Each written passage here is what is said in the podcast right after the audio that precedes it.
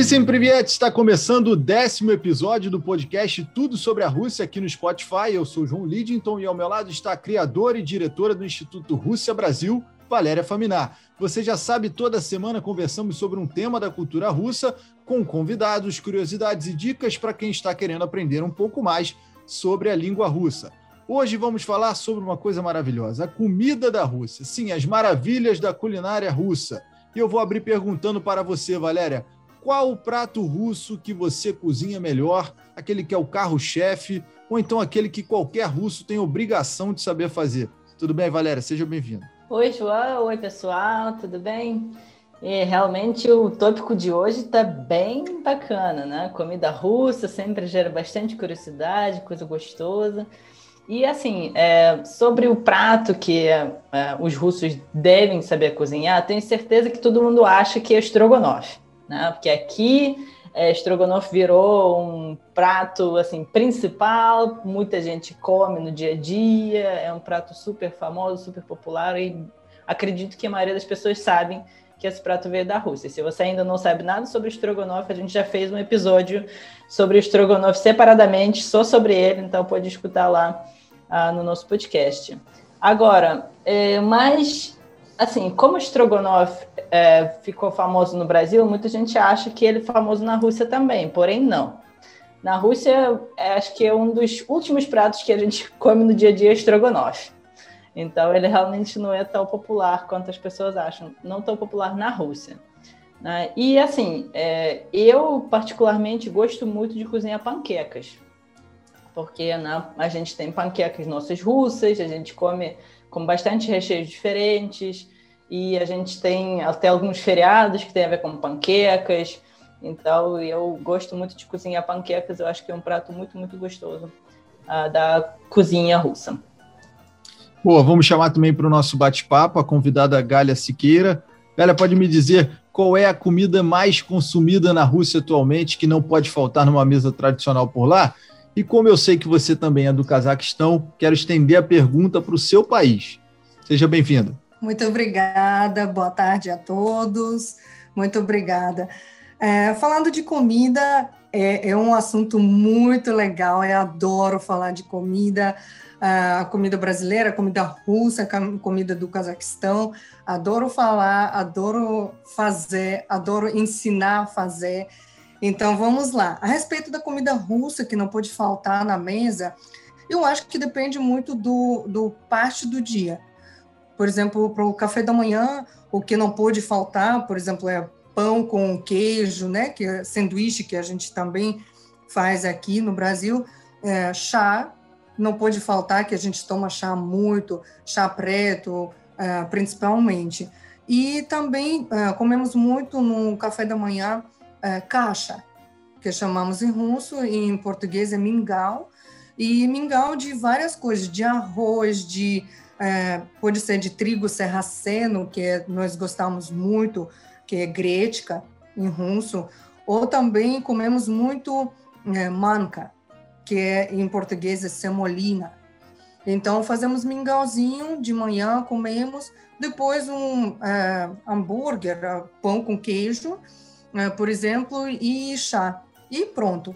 No almoço, o que não pode faltar para almoço é carne. Eu acho que um dos ingredientes é, principais, porque colocamos carne como na sopa, uh, tanto a gente coloca no prato, segundo prato, como a gente chama, carne com batata, que a gente come muito. E também um dos ingredientes que não pode faltar é batata que comemos muito, muito, muito. É tipo feijão com arroz aqui, na Rússia é batata. Comemos muito. Então, é, esses ingredientes não podem faltar na mesa. Às vezes a gente come também, é, a gente faz é, repolho salgado, que é, deixamos, fazemos muito e deixamos praticamente para o inverno todo. Pegamos como salada e comemos. Tem muita vitamina C, então é, a gente come bastante. Também é, podemos, né, comemos muito pilmeni. Eu acredito que muita gente já ouviu falar, ou leu nos livros de escritores russos, ah, que aqui é mais ou menos ravioli, que fazemos muito, é muito prático, é rápido, então é, fez, pegou, fez, é rapidinho e almoçou. Então, essas são coisas que não podem faltar na mesa russa, no café da manhã, almoço, e à noite, no jantar, a gente faz geralmente um jantar mais leve, uma salada com tomate, pepino, e, e depende também se é feriado ou final de semana, aí o que não pode faltar é, claro, vodka, né, que as pessoas usam muito para celebrar algumas coisas ou só para se relaxar. E quando convidamos amigos, por exemplo, também tomamos junto com eles. É, essas são as coisas. Ótimo. E quando eu estive na Rússia, fui apresentado a esmetana. E adorei o sabor, realmente botava esmetana em tudo que eu via pela frente. Percebi que os russos também fazem isso, desde o café da manhã até o jantar, tem esmetana em tudo quanto é lugar. Quando é que esse hábito de colocar esmetana na comida ficou popular? E por que, que a Rússia não exporta esse ingrediente para outros países, principalmente para o Brasil, já que é muito difícil encontrar fora do país? E a, estendo a pergunta a vocês duas: tem algum outro item muito russo e que o mundo não conhece tanto, tal como a esmetana?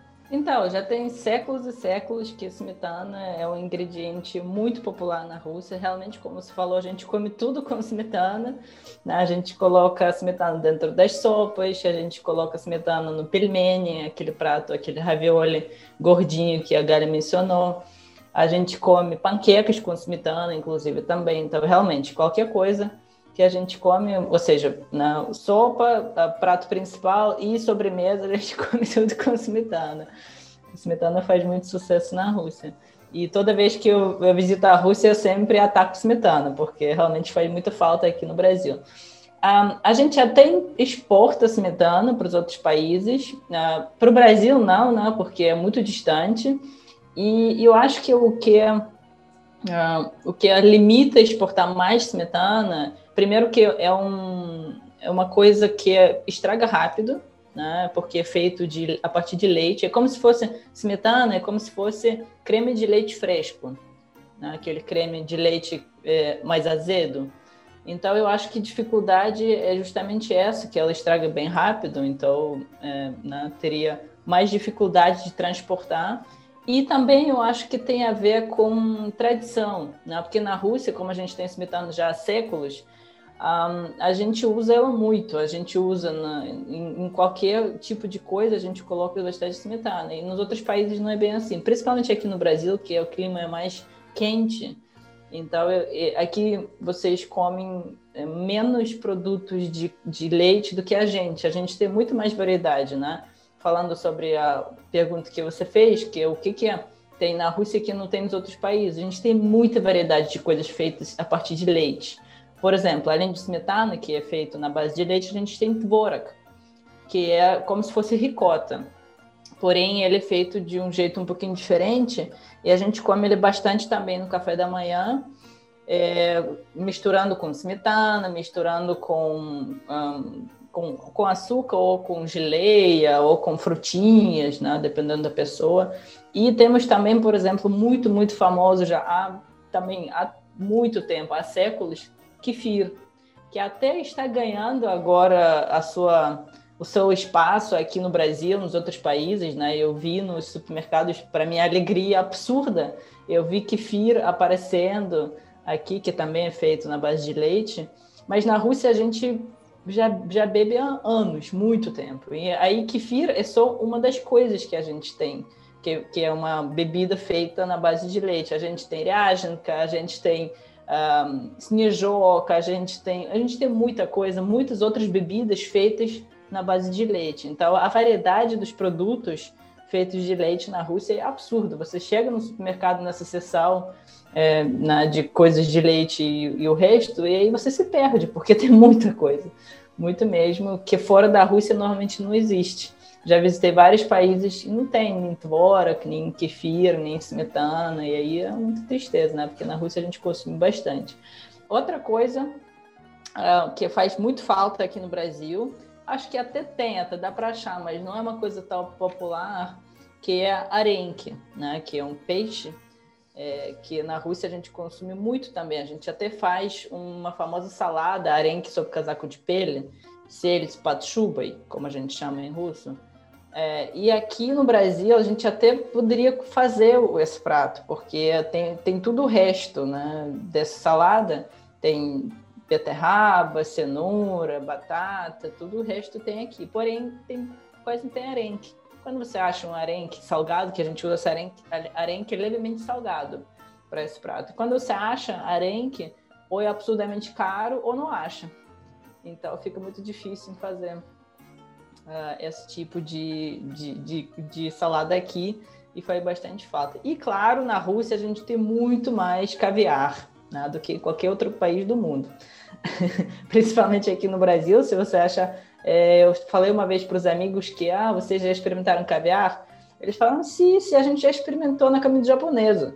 Eu falei, gente, caviar com comida japonesa não é caviar. Isso vocês, o que vocês experimentaram é nada, nada, nada de nada mesmo. Caviar bom, caviar assim uh, gostoso da Rússia, comida japonesa nem se compare. Aqueles ovinhos pequenos que tem na comida japonesa, tá longe de ser caviar. Então, caviar já ganhou sua fama né, fora da Rússia, porém, é, não é tão fácil de exportar, né? então não é tão fácil de achar em muitos países e no Brasil é muito difícil e é muito, muito caro. Mesmo se você achar, é caríssimo. E na Rússia, é, não, não posso dizer que é muito barato, mas dá para comprar, assim, dá para comer, dá para experimentar. E assim vai. Galha, tem algum, alguma, algum alimento assim que, que a Valéria não tenha citado que você queira citar? Uhum. Tudo que ela citou eu adoro. É, só de passagem falando. É, eu gostaria de citar mais é, dois. É, que eu gosto muito, por exemplo, quando eu viajo para a Rússia ou para o Cazaquistão, é, eu é, tomo muito suco de bétula. Bétula é um tipo de árvore que cresce lá na Rússia, é toda branquinha, com assim, parece dálmata, com uh, pontinhas pretas, e pessoas extraem suco de, dessa árvore, é muito deliciosa, eu gosto muito de tomar, uh, e então aqui não tem, infelizmente, mas quem viaja para a Rússia, eu aconselho a experimentar. E também uma bebida kvass, que é feita a partir de pão e, e se vende geralmente na rua é, no verão. É muito refrescante experimentar, eu acho que vale a pena para formar sua opinião. Ah, gostei, não gostei, mas vale a pena experimentar. Eu adoro. E mais uma coisa que quando, por exemplo, eu como aqui, aqui dá para achar, mas é de formato muito diferente, é, são sementes de girassol nós comemos horrores. Compramos muito e vendem é, exatamente semente de geração não para os pássaros e sim para as pessoas. Aqui vendem no supermercado para os passarinhos. É, lá na Rússia, no Cazaquistão, nós comemos muito semente de girassol, assim, quando batemos papo com amigos na mesa, colocamos e comemos muito, é, assim, no dia a dia, enquanto nos reunimos com familiares, com amigos, antes de comer depois de uh, refeição principal, sentamos e comemos muito, muito, muito semente de girassol. É muito gostoso. Prontinho. Nossa, como semente de girassol faz falta. Meu Deus. Verdade. Aqui eu compro e frito viu? Eu pego para os pássaros mesmo, tá desenhado um passarinho no pacote, eu pego esses sementes fritos e como em casa. Meu marido, que é brasileiro, logicamente ele fica chocado. Ele me avisa várias vezes que esse é comida de pássaro, mas é, sabendo disso eu continuo comendo. É muito bom. Olha, eu fiquei curioso com o suco de bétula e, e fui no Google enquanto você falava, galera e eu fiquei realmente assustado que é, é, realmente da árvore, né? O líquido sai da árvore, pelo menos as fotos que eu vi aqui no Google mostram uhum. isso. E o que eu já tivemos uma, uma discussão, eu e a Galia, durante uma aula, a Galia é minha professora de russo, e ela diz que é doce e eu continuo achando bastante amargo. Eu, eu provei e não, não foi uma experiência da, das mais agradáveis. O kvass, né? É. verdade, verdade. Uhum. Bom, é cerveja vamos... sem álcool. É, parece, cerveja, é, uhum. parece uma cerveja sem álcool, exatamente, do fermento de pão, né, como você falou. Valéria, você uhum. comentou no início do podcast sobre essa questão do estrogonofe ser muito famoso fora da Rússia e nem tão usual assim dentro do país. por que, que vocês acham que o prato ganha uma fama mais internacional do que dentro de casa, vamos chamar assim? Por que, que por exemplo, o borscht é, é, tem mais é, fama na Rússia do que o próprio Strogonoff, que virou um símbolo da Rússia para fora né, do país? Eu não sei se ele virou, assim, Strogonoff, eu não sei se ele ficou famoso só aqui no Brasil ou realmente está famoso no mundo inteiro, porque antes de vir para o Brasil eu não sabia é, que o Strogonoff era tão famoso. É, eu visitei vários outros países e nunca vi um Strogonoff, pessoas comendo Strogonoff, então acho que isso foi uma coisa bem brasileira mesmo. Que eu, eu acredito que uh, o Strogonoff é um prato gostoso, né? Claro, e ele, ele fica bem barato, né? Porque você não precisa comprar uma carne de primeira, você não precisa uh, gastar muito dinheiro, porque ele tem bastante molho, né? E também é uma coisa rápida, prática e gostosa. Agora, borscht, por exemplo, aqui no Brasil não daria certo porque é uma, é uma sopa quente, né? A gente normalmente uh, come borscht uh, de maneira quente, né?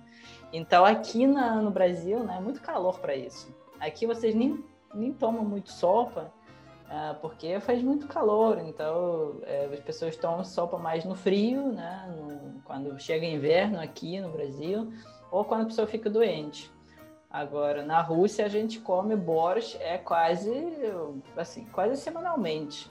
Quase o tempo todo. Se não for borscht, é alguma outra sopa, principalmente no inverno. E o inverno russo é longo na, mesmo na parte europeia, o inverno dura, sei lá, uns 5, 6 meses talvez, é, dependendo da região. E a gente come muita sopa para se aquecer, né? Porque é gostoso, né? Tá frio lá fora, temperatura negativa e dá para comer borscht tranquilamente. Aqui no Brasil eu nem faço tanto borscht porque não faz sentido, porque aqui é tanto calor que dá vontade de, de comer uma coisa gelada, né? Que não seja porque o, quando você come uma sopa, toma uma sopa bem quente, você aquece, o corpo aquece todo, né? Todo o corpo fica tipo quente. E aí não é uma coisa muito prazerosa quando está no calor de 40 graus. Então eu acho que tem, tem a ver com isso. Eu acho que talvez uh, aqui nunca daria certo justamente por questão de calor. Galha, o que, que você acha? Eu também acho. Eu também acho que quente por isso aqui fazer boas, por exemplo, em casa, se eu faço, eu faço à noite, para o jantar. É, mais comumente. É, demora um pouquinho de fazer, mas eu faço, eu faço à noite. Eu acho também que e sabe também porque o ingrediente principal é beterraba. É, eu moro aqui há 16 anos, eu não vejo muito pessoas comerem beterraba assim no dia a dia. Então, é, no estrogonofe, já que colocamos carne e creme de leite, né? Então, é mais comum assim ao paladar brasileiro. Mas a beterraba e ainda dentro da sopa, sabe? Eu não vejo muito pessoas comerem, utilizarem assim dessa forma. É, por isso, eu acredito que aqui não teve sucesso é, essa sopa e por ser quente também. Bom, já que falamos de borscht, estamos falando bastante sobre essa sopa de beterraba, vamos chamar assim, queria ter um pouquinho mais de detalhes do prato. Podiam me explicar como é que é feito? É, eu escutei também algumas pessoas falando que pode, apesar da Valéria ter dito que, que é realmente uma sopa quente, eu vi também pessoas tomando sopa, não sei se borscht, mas gelada. É um hábito na Rússia também consumir sopa gelada ou eu estou falando uma besteira aqui? Não, não está falando besteira, não. A gente até tem sopas uh, geladas, até porque também a Rússia, por mais que as pessoas não achem, não acreditem, a Rússia tem calor também. Temos nosso verão, então também sofremos de calor, porque as nossas casas estão muito mais preparadas para o frio do que para o calor. Então, quando vem calor bravo na Rússia no verão, todo mundo sofre. A gente sofre bastante dentro de casa. Então, temos vontade de comer sopas geladas e realmente existe o borscht gelado. É, a gente chama ele de svekolnik ou haladnik, que é, significa uma... Um, svekolnik é feito de palavra svekla, que é beterraba, ou seja, sopa de beterraba, ou haladnik é de palavra rola, que é frio, ou seja, sopa fria. Ah, mas ele não é tão popular. Assim, até existe, tem gente que come, porém não é uma sopa, é, não é um tipo de sopa extremamente popular. Se a gente fala sobre alguma sopa mais comum sopa fria, né? mais comum, tem uma que a gente chama acrósca, que é aí que é a coisa estranha mesmo. Uma sopa estranha para os estrangeiros, acho que é completamente estranha, porque muita gente faz ela na base de justamente kvass. Aquele, João, que você falou que era ter gosto esquisito. Então, agora imagina uma sopa gelada feita na base disso, na base do kvass. Tem gente que ainda acrescenta maionese lá, então imagina, kvass junto com maionese ou com smetana. Aí fica uma mistura e a gente coloca lá mortadela ou, ou alguma carne, aí batata, cenoura, enfim, algumas essas coisas. Aí eu acho que para o estrangeiro é explosão de mente, assim, uma sopa que não faz sentido nenhum, mas a gente come bastante e é sopa gelada, a gente não cozinha ela no, no, no, no fogo. É só, é só misturar os ingredientes e está pronto. Agora, falando sobre borscht mesmo, é, não é uma sopa que é, é, assim, rápida, né? Como o Gali falou, demora um pouquinho, porém não é tão difícil. Normalmente a gente cozinha carne ou frango, né? Cada, uh, cada família escolhe o que ela prefere. Aí na base, depois, aí é, a gente depois usa esse carne e frango dentro da sopa e tem esse líquido, né? Que fica depois de cozinhar a carne e o frango, a gente usa esse líquido para cozinhar os legumes que é batata e repolho. E separadamente a gente frita beterraba, cebola, cenoura é, com molho de tomate. A gente dá uma fritadinha nessa mistura e depois acrescenta nesse líquido com batata e repolho e fica lá tudo cozinhando, cozinhando, cozinhando e depois a gente acrescenta no final carne ou frango pronto que a gente já cozinhou. Aí fica aquela sopa bem recheada é, como, né, como vocês podem ver, não é uma coisa difícil, porém demora porque tem que cortar tudo, tem que cortar beterraba, cortar cebola, cenoura, batata, repolho, né? Então é um, dá um trabalhinho, porém é, fica prático, porque você cozinha, normalmente a gente cozinha um é, panela de, de borscht e depois a família come dois, três dias. É, né? Então, assim, você cozinhou uma vez, você tem comida para os próximos dois, três dias para a família inteira, porque pessoas cozinham bastante sopa. E aí, sopa é tão recheada, é, com tanto ingrediente, que é, você come só borscht e já fica satisfeito. Né? Muita gente nem come mais nada depois, porque realmente tem muita, muita coisa dentro da sopa. Galha, e me diz assim, na opinião, na sua opinião, né, qual a comida mais estranha da Rússia, aos olhos dos estrangeiros? Você falou, comentou que o seu marido fica espantado de ver você comendo girassol. E aí, tem alguma comida que você apresentou, por exemplo, para ele, que ele falou, cara, o que, que é isso? Que causou estranheza, causou um impacto muito grande? Tem várias. Os russos são estranhos. É, bicho de papão, né? É, olha, tem a principal, assim, que é siliotka, que é a arenque, que a Valéria é, mencionou, que é um peixe, a gente pega o cru e, por exemplo, eu faço em casa, eu compro cru só em um supermercado que eu consigo achar aqui em Salvador, a arenque. Quando eu acho, eu compro já para toda a comunidade russa que existe em Salvador, que são poucas pessoas, mas aí eu, as pessoas depois vêm para cá para buscarem, né? Eu aviso, oh, comprei. Aí depois eu salgo, você bota na água com sal, com pimenta, folha de louro, e deixo na geladeira uns dois, três dias. Depois, quando eu tiro isso do, do, do pote onde eu salgo isso, meu marido foge de casa.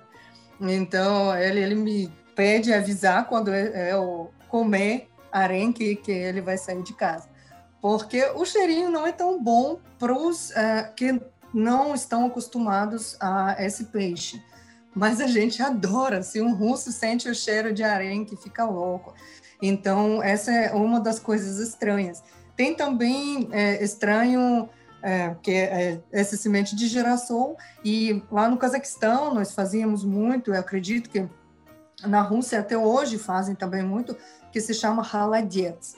Haladets é, tem prato é, parecido no, dos alemães, é um, um, um, joelho de porco que pegam e, e cozinham muito, muito, muito tempo. Acho que o joelho, assim, a parte toda inferior da, da perna também, que é, geralmente é muito barata, que você compra lá no bazar, né, no, no mercado, e você cozinha durante muito, muito, muito tempo. Aí o que eu saio de lá, que agora é, as, a, a, mulherada gosta de colágeno, né? ele fica assim bem consistente, e depois as pessoas só tiram as, as carnes, jogam fora uh, tudo o resto, né, de, uh, não sei, músculo, que sobra, osso, e disso fazem raladetes, acrescentam algo parecido uh, com gelatina, né, um pouquinho, e colocam no congelador, quando isso congela, aí tiram de lá e comem. É como se fosse carne congelada com gelatina sem sabor. É também esquisito. Meu pai aqui no Brasil ele faz, mas a gente pede ele fazer raramente porque você precisa duas ou três horas cozinhar isso e gás que você gasta é muito, né? Então, ele faz, ele adora, a gente adora também. E como a Valéria falou, a gente faz geralmente para muito tempo. Ele faz uh, muito, logo em quantidade assim grande. E a gente come uma semana, duas semanas, isso. Quando convida amigos também, oferece para eles. Essas são as coisas estranhas, eu acho, na minha opinião, que a gente faz lá, que aqui não é tão bem-vindo, não. Mas é muito gostoso. Realmente, raladetes é estranhíssimo para as pessoas. Quando eles veem isso, é, é porque é tipo geleia é, de carne. Né? Você vê, é tipo uma gelatina, assim, realmente. Assim, ela fica balançando e aí, só que ela não é, não é doce, né? Ela é salgada com carne lá dentro. Então você vê carne dentro, e aí você. É, os estrangeiros ficam malucos, falam: o que, que é isso? É uma geleia de carne? Como assim? É, é muito estranho. Mas, assim, a gente realmente come bastante na Rússia. O meu pai sempre fazia, em, também em grandes quantidades. É, na minha família, acho que nenhum, nenhuma comemoração grande passa sem raladetes. É uma coisa que tipo, ah, vamos fazer aniversário, né? vamos comemorar aniversário, então vai ter raladeira. Ah, vamos comemorar no novo, então vai ter raladeira. É uma coisa bastante popular na Rússia que choca profundamente os estrangeiros. E você falando justamente de comemoração, Valério, fiquei curioso para saber em relação a festas tradicionais, né? É, recentemente teve a tradicional festa da Maslenitsa, eu falei errado, naturalmente, é Maslenitsa é, é, onde é um hábito comer panquecas, as blins. É, há outras festas na Rússia que estão associadas aos alimentos, como, como a, as panquecas. Você comentou que tem um, esse alimento que é um pouco estranho aos olhos dos estrangeiros, sempre está na mesa para aniversários. Por exemplo, a Páscoa acabou de passar. Teve algum alimento específico para essa data? Com certeza, embora que a nossa Páscoa é, ortodoxa ainda não chegou, né, de vocês já passou, a nossa ainda está em maio, uh, porque tem essa diferença nos calendários católicos e católico e ortodoxo, né, calendários diferentes da igreja. Mas a nossa Páscoa é, tem coisa que a gente chama de kulit, que é, é, tipo um panetone, parece um pouquinho com o panetone de vocês, porém ele é um pouquinho, um pouquinho diferente, com cobertura uh, por cima e tal. E a gente não come ovos uh, como vocês comem aqui, ovo de chocolate, a gente come ovo de galinha. Então a nossa Páscoa é muito mais saudável, posso dizer assim. É, e os ovos não são ovos como os é, ovos pintados, né? A gente compra ovo de galinha, pinta, e aí depois a gente vai trocando esses ovos com família, com, com as pessoas é, próximas, né? Família, amigos e tal. Então, no fim das contas, se você tem ovos de todo mundo na sua mesa, né? Você foi visitou, visitou, sei lá, vizinho, ele te deu ovos, você dá ovos para ele e assim vai. Ficam ovos misturados. Ah, então, a nossa Páscoa é associada aos ovos de galinha, de galinha e aquele culite, né? Que parece que é um panetone. Mas temos outras ah, comemorações também uh, que tem comidas tradicionais, por exemplo, Ano Novo. Né? Além de haladets, que haladets eh, depende da família, né? Haladets, é aquela geleia de carne, é, algumas famílias fazem, algumas não fazem. Mas o que não pode faltar na mesa do Ano Novo de qualquer pessoa da Rússia é a salada olivia que é aquela salada russa que é famosa no mundo, que aqui no Brasil também tem aquela salada russa, é, então, o Olivier é algo parecido com isso, porém a gente tem muito mais ingredientes. Além de batata, cenoura e ovos que vocês colocam aqui, a gente também acrescenta ervilha, pepino, carne, enfim, bem mais ingredientes. Aí faz aquela salada com maionese e aí ela não pode faltar no ano novo do jeito nenhum. Assim, é tipo uma, uma obrigação. Até, até aqui no Brasil, toda vez que comemorou, comemorou ano novo com a comunidade russa, ou, ou que fala russo, né? Porque tem pessoas dos outros países que também falam russo e tem a, essa cultura em comum, a gente sempre faz a Livia no Ano Novo. Não é possível que a gente passe um Ano Novo sem isso. É tipo, é, não pode faltar nunca. E, em geral, nas grandes comemorações, a gente come muitas saladas. É, ano novo, aniversário, qualquer comemoração que a gente tem, a gente tem muitas e muitas saladas diferentes. Porém, saladas é, que não são iguais aqui no Brasil, né? Aqui vocês comem muito coisa fresca, né? Pepino, tomate, etc. Na Rússia a gente tem muito tempo de frio, então nossas saladas são aquelas saladas pesadas.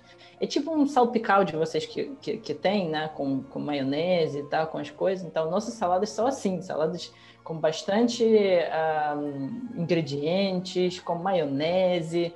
É, normalmente sempre tem batata, ovo, é, cenoura, algumas coisas assim. Então, é, saladas bem pesadas, vamos falar assim. É porque também a gente não tem tanto acesso a a coisas frescas, né? verduras, legumes frescos, tipo uh, alface, tomate, pepino, né? Não é sempre que não é qualquer região da Rússia tem acesso a isso fácil durante o inverno.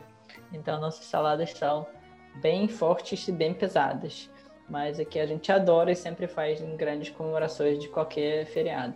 Fiquei curioso também, meninas, para falar em relação aos pratos preferidos das personalidades russas. Será que tem uma informação que a gente consegue ter? Eu tentei pesquisar, não encontrei muita coisa. Por exemplo, o presidente Putin, vai, ele tem alguma preferência na hora de ir à mesa? Ícones como, sei lá, Mayakovsky, é, algum que vocês saibam dizer assim, que não seja tão difícil essa informação? Então, é, deixa eu falar um pouquinho sobre Putin é, e um pouco de informação sobre Tolstói, né, que todo mundo conhece, que escreveu, escreveu Ana Karenina né, e é, Guerra e Paz.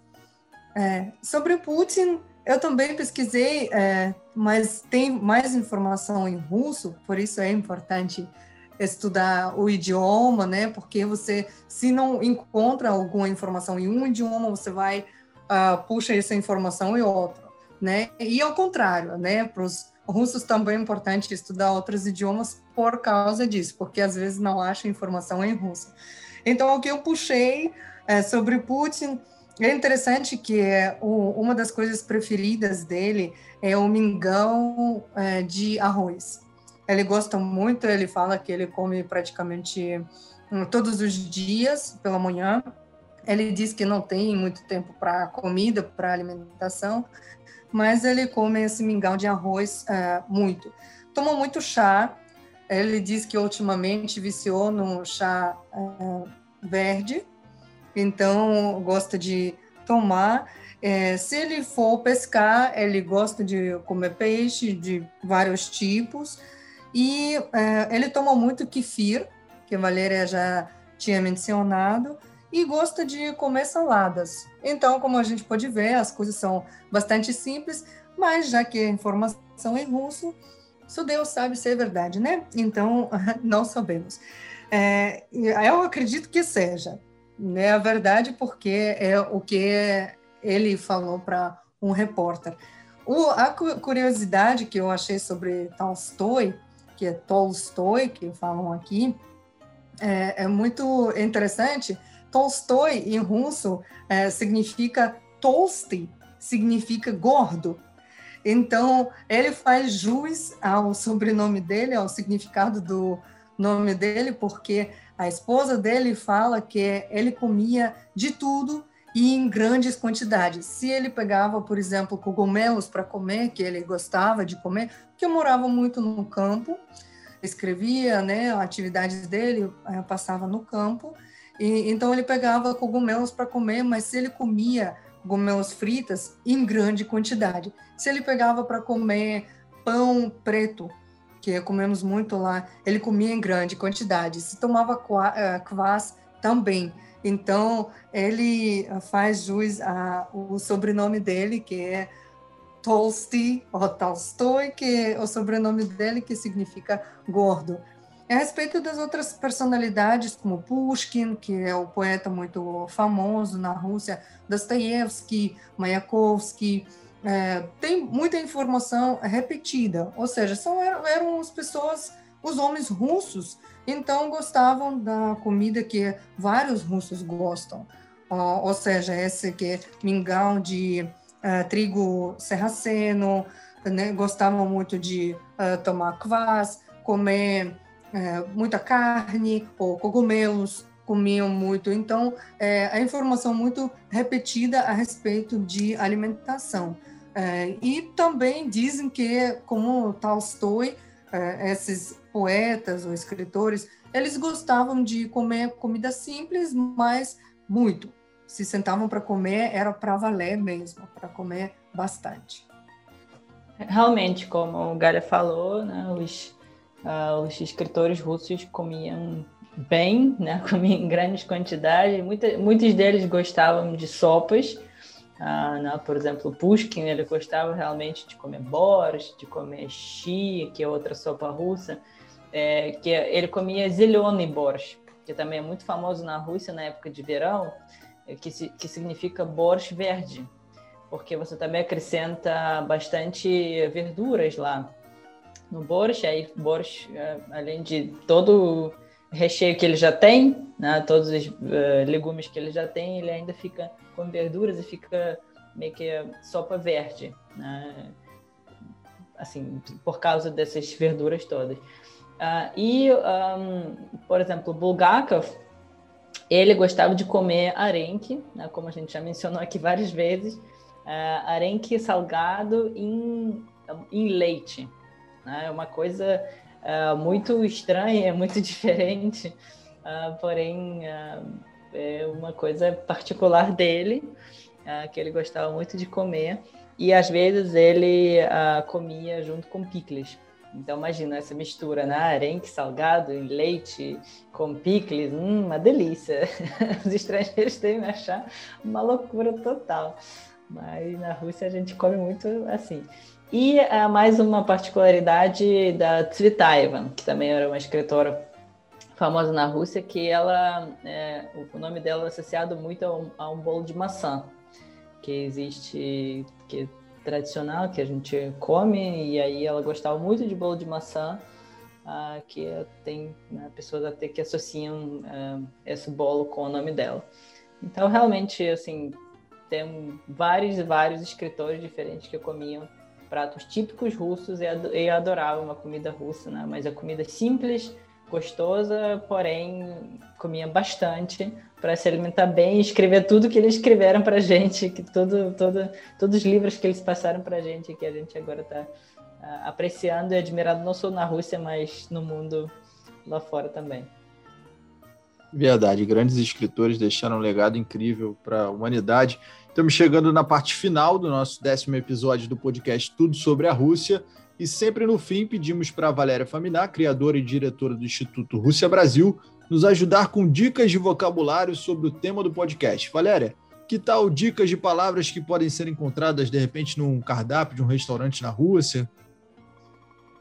Com certeza, é muito importante saber algumas palavras.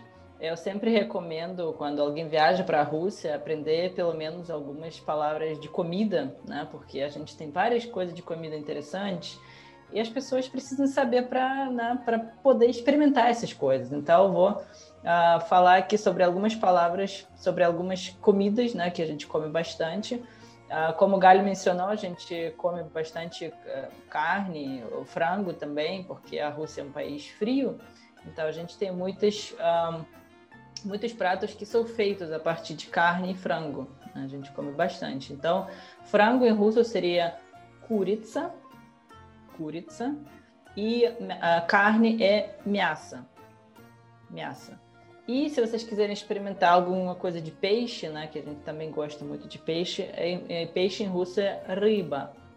Riba, aquela letra U que é muito difícil para os estrangeiros, a palavra riba tem essa letra U no meio. Uh, se vocês quiserem experimentar aqueles raviolis gordinhos que a gente mencionou aqui, vocês têm que procurar por pelmeni. Pelmeni, que é o nome é, que esses raviolis têm. E tem outra variação, se você, por exemplo, é vegetariano e não come carne, porque pelmeni é sempre recheado com carne, a gente tem outros tipos de... Uh, tipo ravioli ou tipo um pastelzinho, só que é recheado com outra coisa que não seja carne e cozido na água, que se chama vareniki. Vareniki. Então podem procurar, que é também uma coisa muito gostosa para comer. E obviamente isso tudo vem junto com smetana, então vocês não podem esquecer essa palavra. Ah, vocês devem pedir isso em qualquer lugar que vocês vão na Rússia, vocês devem pedir isso para experimentar. E como a gente também já falou, comemos muito batata. Então, batata sempre terá no cardápio de qualquer restaurante que batata em russo é kartoffel. Kartoffel, que na verdade é a palavra alemã, então quem estudou alemão já sabe essa palavra, kartoffel, e vocês podem também uh, experimentar vários tipos de batata que a gente cozinha muito na Rússia.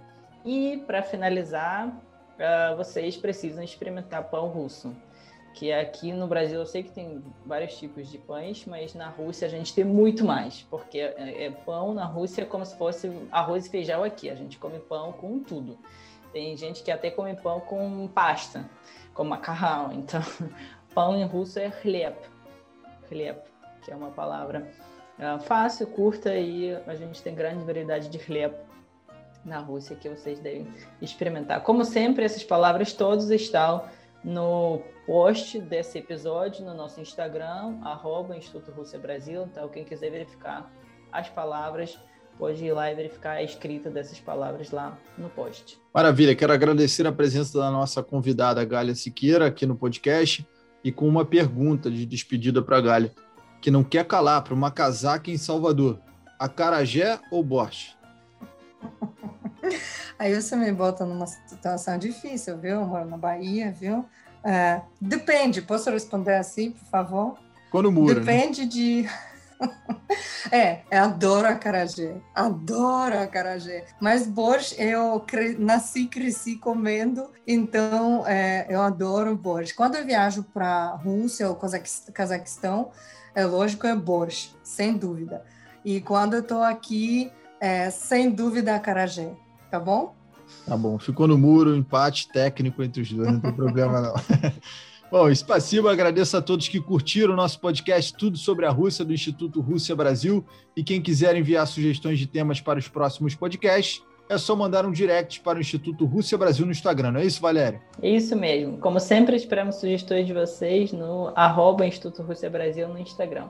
Até a próxima. Pacá, pacá. Pacá, pacá. Pacá.